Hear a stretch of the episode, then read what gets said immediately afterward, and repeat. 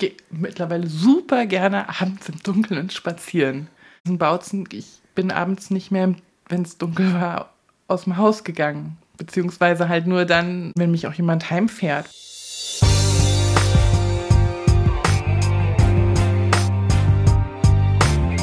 Trotz allem.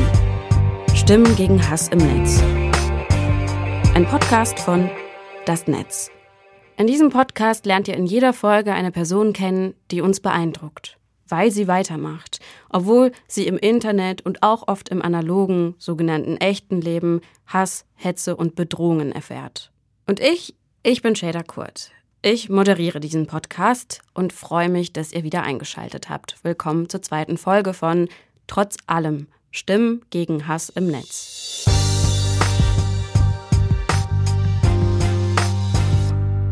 Heute hört ihr die Geschichte von Annalena. Annalena hat sich den Anfeindungen ihrer Stadt gestellt und ihr erfahrt unter anderem, warum Cybermobbing manchmal in Form von Pizzalieferungen kommt. Wer zu Annalena will, vor allem mit Aufnahmeequipment, die, der muss ein bisschen Puste mitbringen. Die Zentrale der Diakonie Sachsen, wo sie arbeitet, liegt in Radebeul, ganz oben am Hang zwischen Weinbergen. Und Annalenas Büro ist noch ein Stückchen höher in einem kleinen Büro unter der Dachschräge. Da steht ihr Schreibtisch und der ist vollgepackt mit Büchern. Mit Sachbüchern zu Antifeminismus oder auch mit Büchern zu politischer Bildungsarbeit. Ich bin hier seit ähm, Anfang 2020 beschäftigt als äh, Bildungsreferentin und Projektleitung im Projekt Demokratie gewinnt, Haltung zeigen, Verantwortung leben. Ich bin durch die Zeit in Bautzen eigentlich perfekt vorbereitet worden, um äh, politische Bildungsarbeit zu machen, weil ich ganz viel falsch gemacht habe, was ich jetzt vermitteln kann, was Leute anders machen können. Und das eben halt irgendwie Fehler waren, die ich damals gemacht habe, wo ich jetzt aber total gut vermitteln kann. Man hört es vielleicht schon. Annalena hat eine sehr direkte Art. Und sie kann sehr witzig sein. Zugleich hat sie wirklich bittere Erfahrungen mit Anfeindungen und Gewalt gemacht. Ziemlich extreme Erfahrungen. Nicht nur online im Netz, sondern sehr konkret vor ihrer Haustür. Am Ende war die Situation in ihrem früheren Wohnort Bautzen so gefährlich, dass sie nicht mal mehr zum Supermarkt gegangen ist. Ich habe mir genau überlegt, wann ich wo langlaufe.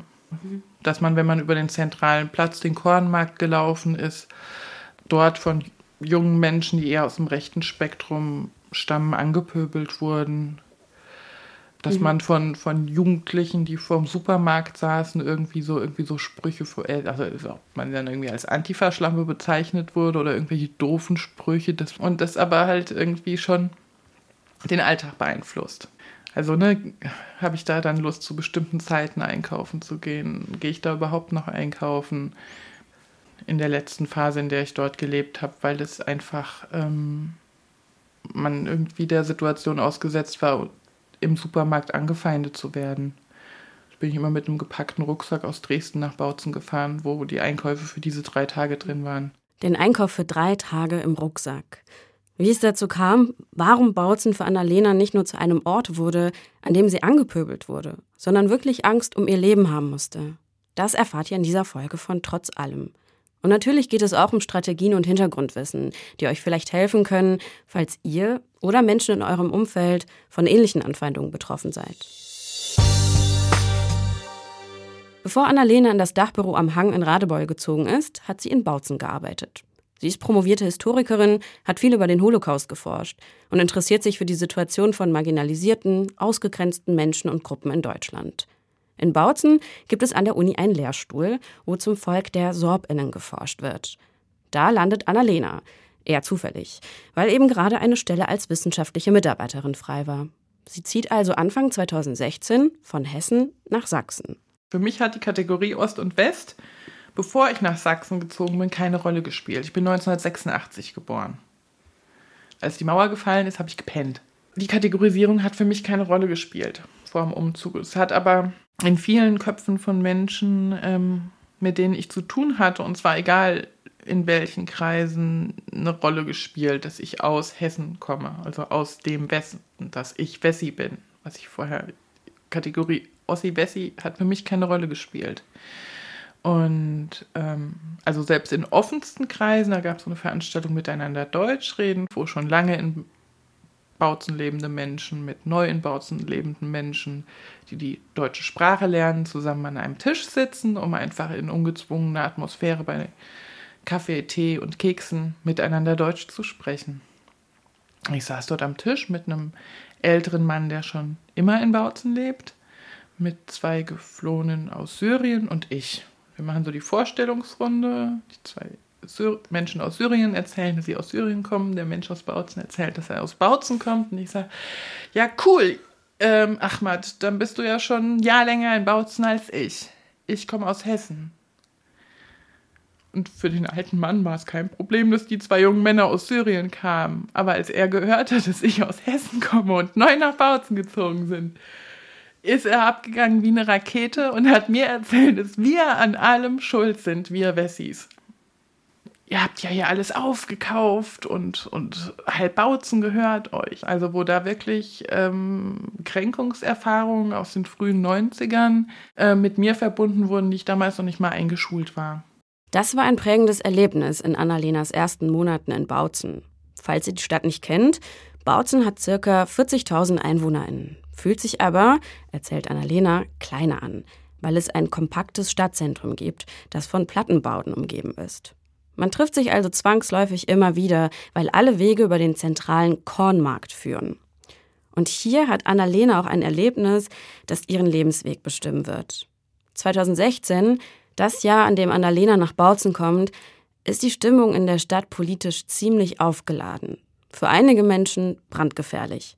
Seit 2014 gibt es die Pegida-Demos im benachbarten Dresden, wo rechte Stimmung gegen eine angebliche Islamisierung des Abendlandes machen. Ein großer Arbeitgeber vor Ort in Bautzen unterstützt das und macht keinen Hehl aus seiner rechten Gesinnung. Anfang 2016 brennt ein Gebäude ab, das für die Unterbringung von Geflüchteten vorgesehen war. Bis heute ist ungeklärt, ob rassistische Motive dahinter standen. Und im Herbst gibt es immer wieder Demos von Nazis und linke Gegendemos, die aber von der Polizei geschützt werden müssen. Im September 2016 trifft sich Annalena auf dem Kornmarkt mit einer Freundin und geflüchteten Menschen und erlebt das erste Mal rechte Gewalt aus nächster Nähe.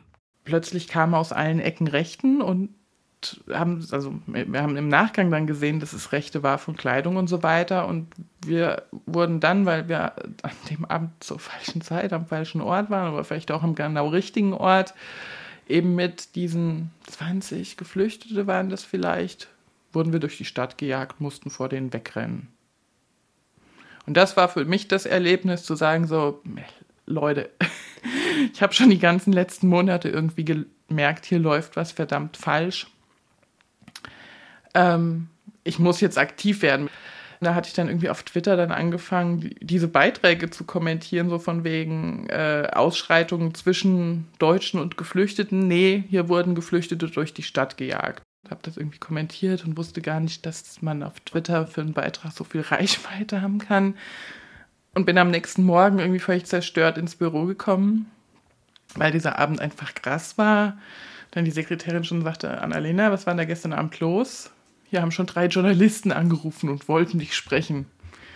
Und wir haben das irgendwie alles bedient an dem Tag, sodass das eigentlich keine bewusste Entscheidung war, politisch aktiv zu werden. Und dann kam noch ein Blog dazu und habe irgendwie vermehrt hingeschaut und versucht, einen Finger in die Wunde zu legen und zu sagen, Leute, das ist nicht normal, was hier läuft.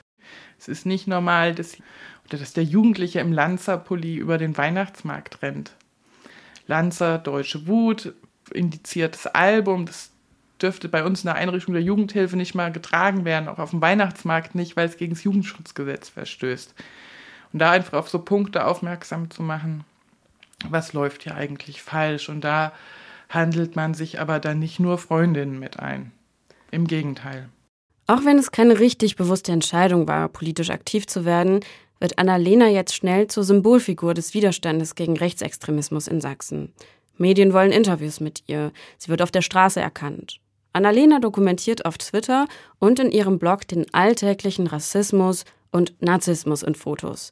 Rechte Graffitis, Szenekleidung mit verbotenen Symbolen, Rechtsrockfestivals. Sie organisiert Gegenöffentlichkeit, engagiert sich in der Initiative Bautzen bleibt bunt, die mit Geflüchteten zusammenarbeitet, all das neben ihrer Arbeit an der Uni. 2018 wird Annalena vom Innenministerium als Botschafterin für Demokratie und Toleranz ausgezeichnet. Die Urkunde hat sie immer noch, persönlich unterschrieben vom damaligen Innenminister Horst Seehofer. Was mir erstmal so einen Aufschub gegeben hat, so, yeah, ich mache das Richtige, also es ist irgendwie meine Anerkennung. Und dann hat aber der Oberbürgermeister direkt irgendwie in der Presse geäußert, naja, ich müsste ja noch ein bisschen an der Toleranz arbeiten, weil ich sei ja total intolerant gegenüber den ganzen Rechten. Auch gedacht, ja, nein, also Toleranz sollte Grenzen haben, weil sonst löst sich Toleranz auf. Da braucht es klare Kante und kein Anerkennen und Tolerieren. Und wenn dort dann die, der Zeitungsartikel war zum Thema, ähm, Annalena Schmidt ist als Botschafterin für Demokratie und Toleranz ausgezeichnet worden, dass dann natürlich in den Kommentarspalten ganz, also bei der sächsischen Zeitung, beim MDR, ganz viel Hass und Hetze gegen mich stand. Ähm, das habe ich zuweilen gelesen, in vielen Fällen auch nicht gelesen. Aber dass da dann natürlich ein Raum entstanden ist, weil das auch an vielen Stellen von den Medienhäusern schlecht moderiert war und dann ganz viel Hass und Hetze dort stehen blieb, die ähm, natürlich dazu führt, dass sich dann Leute gegenseitig bestärken, wie schlimm ich doch bin. Und das, das führt dann im Endeffekt eben auch zu Situationen in der realen Welt außerhalb des Netzes, ähm, wo es dann zu Anfeindungen und Ähnlichem kommt. Das ist der Beginn der Hetze und Drohungen, die am Ende dazu führen, dass sich Annalena nicht mal mehr traut, nachts durch die Straßen von Bautzen zu laufen oder in den Supermarkt zu gehen. Und Annalena spricht hier aus eigener Erfahrung einen wichtigen Punkt an. Der Hass im Netz, zum Beispiel in den Kommentarspalten und in den Echokammern der sozialen Netzwerke, und der Hass in der nicht digitalen Welt hängen immer miteinander zusammen. So richtig bewusst geworden ist es vielen Menschen in Deutschland wahrscheinlich erst nach dem Mord an dem Kasseler Regierungspräsidenten Walter Lübcke im Juni 2019. Er stand auf Todeslisten, hatte schon Jahre vor dem rechtsextremen Anschlag Hassnachrichten und Morddrohungen erhalten, besonders im digitalen Raum. Die AbsenderInnen waren oftmals sogenannte ReichsbürgerInnen. Diese Drohungen hat Walter Lübcke auch zur Anzeige gebracht. Ein anderes Beispiel ist der rassistische Terroranschlag von Hanau im Februar 2020. Auch hier hat der Täter vorab im Internet seine faschistischen Ideologien publik gemacht und sich in rechten Foren radikalisiert. Dazu haben wir demnächst eine eigene Podcast-Folge, wo wir mit Serpil Temis Unwasch sprechen, der Mutter des bei dem Anschlag ermordeten Ferhat Unwasch. Ein aktuelles Beispiel dafür, welche tödlichen Auswirkungen organisierte, rechte Hetze im Netz haben kann, ist der Suizid der österreichischen Ärztin Lisa Marie Kellermeier im Juli 2022. Demonstrationen von sogenannten Verschwörungsideologinnen hatten den Haupteingang einer Klinik und die Rettungsausfahrt blockiert, wo sie als Ärztin arbeitete, und auf Twitter hatte sie darüber berichtet.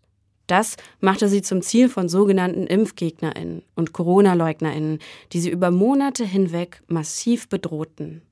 Annalena erlebt den Zusammenhang von Anfeindungen im Netz und ihrem realen Alltag besonders heftig im Januar 2019. Und zwar bei einer Diskussionsveranstaltung, die ausgerechnet unter dem Titel Zurück zur Sachlichkeit angekündigt war.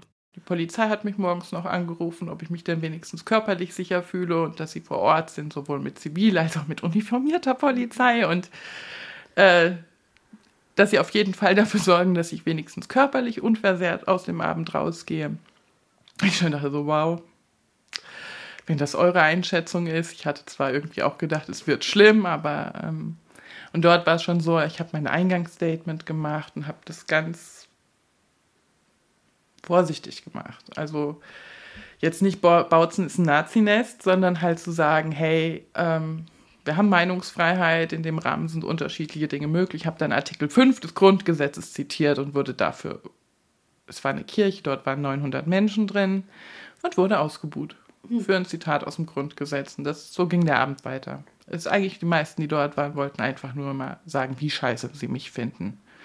Ähm, also nichts zurück zur Sachlichkeit. Ähm, eine Frau wollte mich am liebsten aus der Stadt jagen, die hat mich angeschrien, ich soll verschwinden.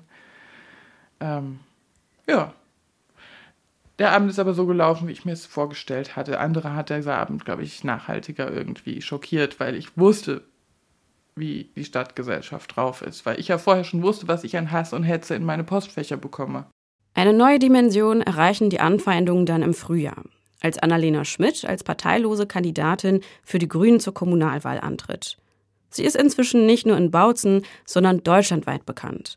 Im Zeitmagazin erscheint eine mehrseitige Reportage über ihren Wahlkampf.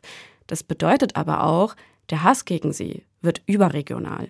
Ganz viele JournalistInnen haben angefragt, sie wollen jetzt doch mal was über mich schreiben. Und ich habe einfach den Fehler gemacht und habe gesagt, ja, klar. Wann in der Mittagspause können wir uns treffen und habe ganz viele Mittagspausen mit JournalistInnen verbracht. Und das hat es natürlich nicht besser gemacht, was die Hasssituation im Netz angeht, weil sich dann irgendwie der Hass aus Sachsen rausbewegt. Also, ne, das Netz kennt keine Grenzen, ähm, so dass dann irgendwie im Nachgang äh, Morddrohung, Drohung ähm, kam ähm, gehäuft.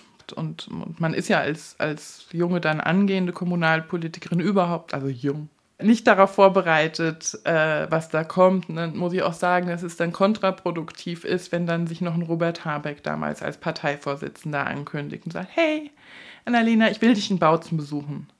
Also gibt es noch mehr Presseberichterstattung und noch mehr Hass. Und da hätte ich mir einfach irgendwie Rückhalt gewünscht. Also das, was ich jetzt projekttechnisch mache, Leute dann irgendwie zu beraten, was macht man denn, wenn man in bestimmten Situationen ist, dann eher auf der Verbandsebene hätte ich mir damals einfach Beratung suchen müssen und habe aber einfach nur versucht, alle möglichen Anfragen ähm, zu bedienen.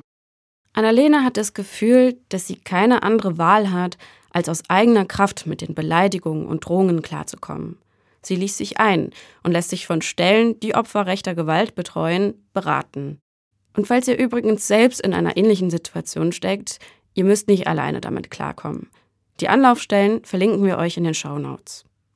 Ihr habt ja gehört, dass die Polizei Annalena schon morgens vor der Veranstaltung angerufen hat. Die kennen sie zu dem Zeitpunkt schon ziemlich gut, weil Annalena Beleidigung regelmäßig zur Anzeige bringt. Das kann man übrigens auch bei einer sogenannten Online-Wache. Online-Wachen. Das sind digitale Polizeistationen, die inzwischen jedes Bundesland betreibt. Hier kann man rund um die Uhr Anzeige erstatten, wenn man Opfer von Hass und Hetze im Internet geworden ist, zum Beispiel auf Social-Media-Kanälen. Oder auch wenn man nur Zeugin von Hasspostings im Internet geworden ist. Man spart sich also den Gang zur Polizeiwache. Auf der Webseite des BKA findet ihr Links zu Online-Wachen in eurem Bundesland. Annalena bevorzugt die klassische, analoge Anzeige. Sie geht in Bautzen immer direkt zum Dezernat 5, dem polizeilichen Staatsschutz. Die Beamtinnen dort haben die Aufgabe, politisch motivierte Kriminalität zu verfolgen. Am Anfang war ich noch sehr motiviert, sehr viel anzuzeigen. Und es ist aber einfach so, wenn man dann permanent die Einstellungsverfügung der Staatsanwaltschaft zugeschickt bekommt, weil keine Tatperson ermittelt werden konnte, dann ernüchtert das halt einfach etwas, beziehungsweise man kann es auch noch so ein bisschen von sich wegdrücken, ähm, gerade auch was Drohungen und Morddrohungen angeht und sich unter Umständen einreden, hm, ja, äh, ich war jetzt gerade in Medium XY, das kann auch irgendeine Person aus Hamburg, Berlin oder München geschickt haben. Das muss ja keine Morddrohung sein von einer Person, die in meinem nahen Umfeld oder nahen geografischen mhm. Umfeld lebt. Und wenn die Polizei dann doch mal richtig doll ermittelt hat und ermittelt hat, dass dieser Morddrohung, dass man mich vergiften wolle und dass ich langsam und qualvoll sterben soll, dass diese Morddrohung von einer Telefonzelle kam, die in Bautzen 200 Meter von dem Punkt entfernt war, wo ich zu dem Zeitpunkt dieser Drohung stand, dann macht es was mit einem. Dann kann man es nicht mehr so einfach wegschieben. Deshalb ist es an manchen Stellen auch einfach Schutz der psychischen Gesundheit, wenn man es nicht anzeigt, weil man vielleicht gar nicht wissen will, ähm, was bei den Ermittlungen rauskommt, weil es konnte nur die Telefonzelle ermittelt werden, woher es kam, aber nicht wer von dieser Telefonzelle den Anruf getätigt hat. Und die Staatsanwaltschaft hat mir es aber ganz stolz mitgeteilt, also nicht stolz, aber es war halt ein sehr ausführliches Schreiben der Staatsanwaltschaft, was die Polizei alles gemacht hat und was sie rausgefunden hat und dann aber halt, dass es eingestellt werden muss, weil keine Tatperson ermittelt werden konnte. Das klingt auf jeden Fall so, dass es noch viel Handlungsbedarf bei der juristischen Unterstützung für Betroffene von Bedrohungen und Hass im Netz gibt. Anzeigen werden oft nicht ernst genommen. Das habe ich auch erlebt. Oder die Verfahren werden, wie es auch Annalena erlebt hat, einfach eingestellt. Was nicht nur frustrierend für die Betroffenen sein kann, sondern auch lebensgefährlich. Hinzu kommt, Viele Betroffene haben grundsätzlich kein Vertrauen an die Polizei oder Strafverfolgungsbehörden, da sie auch hier strukturelle Diskriminierung, Gewalt und Ignoranz erfahren müssen. Dazu gibt es immer wieder Berichte über Polizistinnen, die selbst in rechtsextremen Organisationen unterwegs sind, zum Beispiel über rechte Chatgruppen in der Polizei oder auch solche Fälle. Seda Bashar Yildiz, die als Anwältin Familien der Opfer der Terrorgruppe NSU vertreten hat, erhielt ab 2018 eine Reihe von Morddrohungen. Diese enthielten Daten aus Computern der Polizei Hessen. Betroffene, die aus verständlichen Gründen kein Vertrauen an die Polizei legen, können sich an Beratungsorganisationen wie Hate Aid wenden. All das muss man natürlich erstmal wissen, um sich Hilfe holen zu können. Annalena gibt daher die Erfahrung, die sie gemacht hat, in ihrer politischen Bildungsarbeit bei der Diakonie weiter. Wenn es darum geht, kann man das anzeigen? Warum kann man das anzeigen? Aus unterschiedlichen Gründen habe ich mich so perfekt eingearbeitet in der Zeit in Bautzen. Habe aber am Anfang beispielsweise mit meiner Privatadresse angezeigt, was ein riesiger Fehler ist. Niemals mit der Privatadresse anzeigen, wenn man von Hass im Netz betroffen ist weil der Hass aus dem Netz dann ganz schnell zu Hass in der realen Welt werden kann, ähm, weil vielen nicht bewusst ist, wenn man dort schön bei der Polizei seine Anzeige macht und dort steht die Privatadresse drin, kommt das in der Akte und wenn dann eine Person ermittelt werden kann, ähm, die den Hass im Netz ausgeschüttet hat, wird die sich einen Anwalt nehmen, wenn die Ermittlungen weiterlaufen. Und der Anwalt kann dann Akteneinsicht nehmen. Und dann bekommt der Anwalt die Akte, wo die Privatadresse drin mhm. steht. Mhm.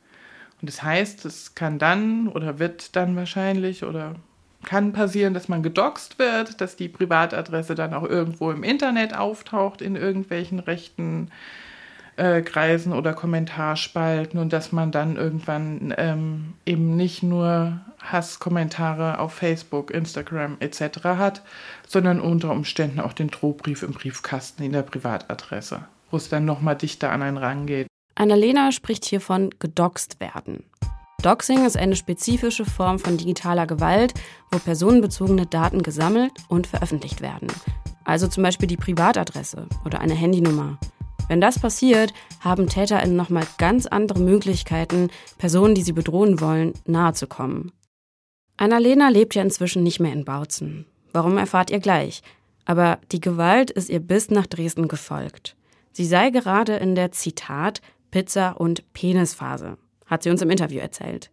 Vorgeschichte dazu: Annalena hatte ein Bild von einem bekannten YouTuber bei einer Querdenkerinnen-Demo veröffentlicht. Der hat daraufhin seine FollowerInnen gegen Annalena aufgehetzt. Das vermutet Annalena zumindest. Denn auf einmal kamen die Pizzen. Und dann saß ich sonntags zu Hause und plötzlich kamen auf meinem Diensthandy und meinem privaten Handy ganz viele Nachrichten von Lieferando. Ähm, ihre Bestellung ist gleich da. Nach 20 Minuten klingelte dann auch das Telefon. Der Lieferfahrer war dran und wollte Pizza zustellen und indisches Essen und so weiter, aber halt hier zur Diakonieadresse, weil das die einzige öffentlich auffindbare Adresse von mir im Netz war und das hatte ich nicht bestellt. Die haben natürlich keine Anzeige erstattet, aber ich habe an dem Tag dann auch noch die Polizei, das Revier angerufen und gesagt, hier Leute, so sieht's aus, ich bekomme gerade Pizza. Hört sich vielleicht im ersten Moment lustig an, ich stufe es aber als Nötigung ein. Und es hat sich deutlich unangenehmer angefühlt als ähm, eine Morddrohung.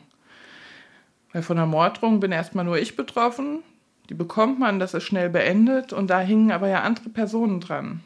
Da hingen diese Lieferfahrer dran, die, mit denen ich unglaubliches Mitleid hatte, weil die gegebenenfalls Ärger bekommen, weil sie das Essen nicht ausliefern können, weil es ja auch nicht vorab von irgendwem bezahlt war, weil da ja auf Kosten sitzen bleiben, weil da Lebensmittel weggeschmissen wurden. Und deshalb ist es so ein Teil dieser Überschrift für die Dresdner Zeit mit Pizza und Penissen, ähm, weil eben irgendwie auch ja, ungefragte Lebensmittellieferungen eine Form von Hass im Netz sein können, aus meiner Sicht. Und das andere sind dann eben so die klassischen Dickpics, die man ungefragt geschickt bekommt. Oder Videos äh, von masturbierenden Männern. Ähm, und das ist so das, was jetzt die Dresdner Zeit, eh, da waren es weniger Morddrohungen, ähm, sondern dann diese Form, wo man weiß, okay, die Pizza war politisch motiviert, ob die Penisse jetzt politisch motiviert waren, weiß ich nicht. Politisch motivierte Pizzen. Das mag im ersten Augenblick vielleicht lustig klingen. Das ist aber, wie Annalena sagt, Nötigung. und ein richtiger Klassiker des Cyberstalkings. Die Botschaft ist nämlich, wir wissen, wo du wohnst, beziehungsweise im Falle von Annalena, wo du arbeitest. Und weil wir das wissen, können wir noch ganz andere Dinge machen, als da Pizza hinzuschicken. Und noch eine andere spezifische Form von Gewalt im Netz hat Annalena genannt, sogenannte Dickpics.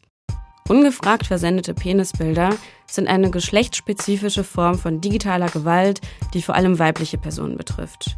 Genauso wie die verbale, direkte Androhung von sexualisierter Gewalt. Für diese geschlechtsspezifischen Formen von Gewalt gibt es eigene Hilfsangebote. Zum Beispiel Dixtinction, die dabei helfen, Dickpics zur Anzeige zu bringen. Oder auch die Initiative Anna Nackt. Die unterstützen dich dabei, wenn Nacktbilder von dir ohne deine Erlaubnis im Netz auftauchen. Annalena glaubt aber, dass in ihrem Fall ihr Geschlecht nicht der Hauptgrund dafür war, dass sie zur Zielscheibe von Gewalt geworden ist. Der männlich gelesene grüne Stadtrat wird eben nicht die Drohung bekommen haben, ich wünschte, dass du von den Geflüchteten, die du hierher holst, vergewaltigt wirst oder wird keine Dickpics ähm, geschickt bekommen haben. Ähm, aber ansonsten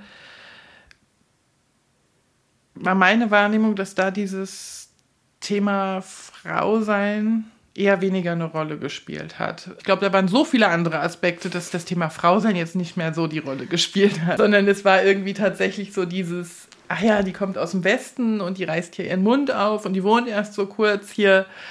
Ähm, das hat, glaube ich, so überwogen, dass de, dieser Aspekt Frausein in der Hass und Hetze gegen mich kam, keine Rolle mehr gespielt hat. Mal abgesehen von Dickpics und Vergewaltigungsdrohungen, ähm, die dann aber quasi ja nur noch eine inhaltliche Kategorie des Hasses sind.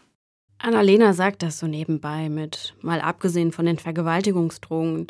Aber das sind natürlich total krasse Formen von geschlechtsspezifischer Gewalt und gar nichts, woran man sich gewöhnen muss. Trotz der massiven rechten Hetze vor Ort, es gibt sogar Pläne für eine Demo mit dem Titel Annalena verhindern, keine hessischen Verhältnisse, ist die Kandidatur von Annalena für den Bautzener Stadtrat erfolgreich. Sie ist eine von zwei Grünen-PolitikerInnen im Stadtrat. Sieben der insgesamt 30 Sitze gehen an die rechte AfD. Annalena bleibt aber nur etwas mehr als ein Jahr im Amt. Im Juli 2020 gibt sie bekannt, dass sie die Stadt verlässt. Aber, und darauf legt Annalena Wert, der Grund dafür sind nicht die Drohungen und der Druck von rechts, sondern ein Jobwechsel. Also ich hatte dann auch einfach diese Brücke, die, dadurch, dass ich dann den Job in Radebeul hatte, dass ich dann endlich diese Brücke hatte, auch zu sagen, ich kann jetzt wegziehen, ohne zu sagen, die Rechten haben gewonnen. Ich muss halt jetzt aus beruflichen Gründen wegziehen. Ihr habt es nicht geschafft, mich zu vertreiben, aber jetzt muss ich halt einfach. Und, ähm, und mittlerweile war ich aber wieder zweimal in Bautzen und werde auch jetzt wieder häufiger hinfahren. Und auch eben, aber ich habe wirklich lange gebraucht, weil ähm, die Erfahrungen, die ich in Bautzen gemacht habe, wenn man es jetzt im Nachgang betrachtet, waren dort ein paar sehr traumatische Erfahrungen dabei. Eben unter anderem diese Veranstaltung in der Kirche. Na, ich habe es irgendwie so als, als toxische Stadt für, für POC betrachtet, weil ich eben auch äh, Freundinnen hatte, die Person of Color sind, die dann weggezogen sind, weil sie gesagt haben, sie ertragen die Stadt nicht mehr, weil ihnen das N-Wort auf der Straße hinterhergebrüllt wird und so weiter. Und ja, aber für mich, ich habe immer so gedacht, naja, komm, ich bin die mehr oder weniger mittelalte, privilegierte Historikerin, mich wird man schon nicht angreifen und so und habe das immer versucht dann, ich halte es ja auch noch ein bisschen aus. Und habe das gar nicht gemerkt, wie schlecht es mir auch eigentlich ging. Dass ich eigentlich schon deutlich früher hätte wegziehen sollen und es deutlich gesünder gewesen wäre, weil es einen krank macht. Das ist ein Satz, den ich auch ziemlich gut kenne. So, hey, man hält es schon noch ein bisschen aus. Aber man muss es nicht aushalten. Und das ist auch etwas, was Annalena jetzt in ihrer Funktion als Bildungsreferentin und Projektleiterin an die Angestellten der Diakonie Sachsen weitergibt. Holt euch psychologische Unterstützung. Und zwar rechtzeitig. Denn unter Umständen wird man durch eine Situation, wenn man lange einer belastenden Situation ausgesetzt war, geht es in Richtung Burnout, Richtung Depression, unter Umständen in Richtung posttraumatische Belastungsstörungen. Und das sind Krankheitsbilder, wo man sich helfen lassen muss. Aber deshalb sollte man versuchen, die Hilfe auch frühzeitig in Anspruch zu nehmen. Wenn man merkt, ich kann nicht schlafen, bestimmte Situationen setzen mir zu, dass man sich Hilfe sucht, wenn man nicht schon in der tiefsten Depression drin ist, sondern wenn man merkt, hm, das belastet mich doch, ich möchte da mit Personen sprechen, dass man dort tatsächlich ähm, sich frühzeitig auf den Weg macht, mhm. ähm, sich Hilfe zu suchen. Wenn ihr selbst in so einer Situation seid, die Annalena anspricht, wenn ihr von digitaler Gewalt betroffen seid und merkt, ey, das setzt mir zu, ich würde gerne mit jemandem einfach mal darüber sprechen zumindest, dann gibt es Hilfsangebote. Wir hinterlassen euch eine Auswahl in den Show Notes. Und eine ganz wichtige Botschaft aus der Geschichte von Annalena ist auch, es gibt Grenzen. Man muss nicht alles durchstehen, wenn es über die eigenen Kräfte hinausgeht. Und vor allem nicht alleine. Annalena hat erst nach dem Wegzug gemerkt, wie sehr der Alltag in Bautzen, der so sehr von Angst und Gewalt geprägt war, sie eingeschränkt hat. Da geht es um ganz lebensnotwendige Dinge, wie eben den Einkauf im Supermarkt. Und seitdem Annalena aus Bautzen weggezogen ist, sind diese Dinge auf einmal wieder möglich. Ich gehe mittlerweile super gerne abends im Dunkeln spazieren. Ähm, weil ich das in Bautzen, ich bin abends nicht mehr, wenn es dunkel war, aus dem Haus gegangen. Beziehungsweise halt nur dann, wenn ich genau wusste, ich kann da ins, zu dem Kneipenabend in diesem soziokulturellen Zentrum gehen, wenn mich auch jemand heimfährt, weil ich einfach dann abends nicht mehr alleine nach Hause laufe und das ist jetzt irgendwie plötzlich möglich. Ich kann abends oder ich heute Abend bin ich bei einem Freund auf dem Geburtstag eingeladen und ich freue mich riesig, da einfach so lange zu feiern, wie ich möchte, um dann mit öffentlichen Verkehrsmitteln nach Hause zu fahren ich bin jetzt in Dresden auch keine Unbekannte und auch nicht alle in Dresden lieben mich, aber äh, es ist so eine Freiheit, wo ich nicht gemerkt habe, dass ich sie in Bautzen lange, lange, lange Zeit nicht mehr hatte. Mit ihrem Wegzug hat Annalena sich selbst aus der Schusslinie genommen. Aber sie bleibt engagiert. Nach dem Interview trifft sie sich mit einer Kollegin von der Social Media Redaktion der Diakonie, um einen Post über das sogenannte Königreich Deutschland abzustimmen, das ist ein Netzwerk von sogenannten ReichsbürgerInnen, die in Sachsen ziemlich aktiv sind und in Dresden sogar eine Bankfiliale betreiben.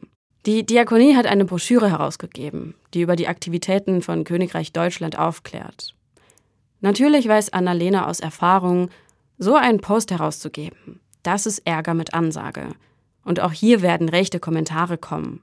Aber es geht nicht um sie persönlich im Netz und auch an anderen Orten, aber vor allem im Netz ähm, muss eine Vielfalt an unterschiedlichen Meinungen, Stimmen aktiv bleiben, weil wir in den letzten Jahren gesehen haben, wozu es führt, wenn ähm, Hass und Hetze einzelne Kommentarspalten äh, dominiert, weil dann äh, plötzlich auch im analogen Alltag Dinge sagbar geworden sind, weil Menschen aus ihrem Hassen und Hetzen in den sozialen Medien den Eindruck bekommen haben, dass es auch in der realen Welt sagbar ist.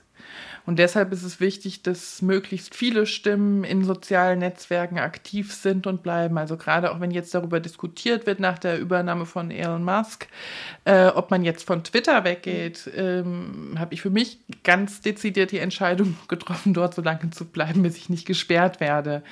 Äh, Weil es wichtig ist, gerade auf Plattformen, wo Hass, Hetze, Desinformation und Verschwörungserzählungen, die dann im Umkehrschluss wieder zu Hass und Hetze führen, ähm, dort einfach als aktive Gegenstimme immer auch mit aktiv zu bleiben. Und es ist wichtig, gerade für, für Minderheiten und marginalisierte Gruppen, die, für die es dann auch leichter ist, dort weiterhin aktiv zu bleiben. Annalenas Geschichte zeigt für mich, dass die rechte Gewalt im Netz und auch in der analogen Welt keine Einzelfälle sind. Diese Leute sind meist gut organisiert, strategisch vernetzt und einfach brandgefährlich. Und zu versuchen, sich dem alleine entgegenzustellen, ist oft unmöglich, ermüdend und manchmal lebensgefährlich. Es braucht daher Initiativen, Gruppen und Vereine, die sich dem geschlossen entgegenstellen und Betroffene unterstützen und nicht zuletzt den Einsatz der gesamten Gesellschaft.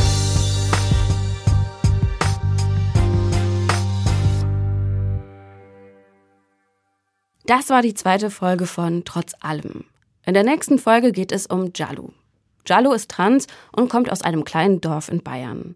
Da waren nichtbinäre Geschlechtsidentitäten kein Thema, weder in der Schule noch im Alltag.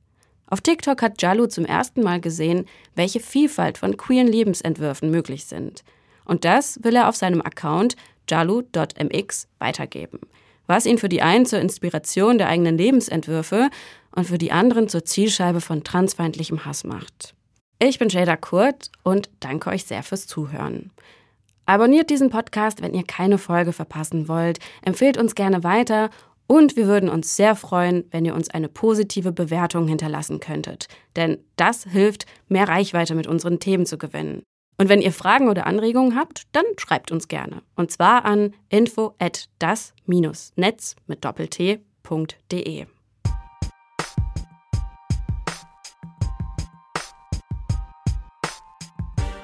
Trotz allem. Stimmen gegen Hass im Netz. Ist ein Podcast von Das Netz als Teil des Kompetenznetzwerks gegen Hass im Netz. Gefördert im Rahmen des Bundesprogramms Demokratie leben. Idee und Konzept Nadine Brümme, Emina Arslan und Julia Kanzia von Das Netz. Moderation Shader Kurt. Recherche und Skript Franziska Walser. Produktion Kooperative Berlin. Sounddesign Joscha Grunewald. Coverdesign Shura Görmisch. Dieser Podcast wird unterstützt vom Bundesfamilienministerium im Programm Demokratie leben. Wir bedanken uns bei allen Protagonistinnen, die mit uns ihre Geschichten geteilt haben. Und bei euch fürs Zuhören.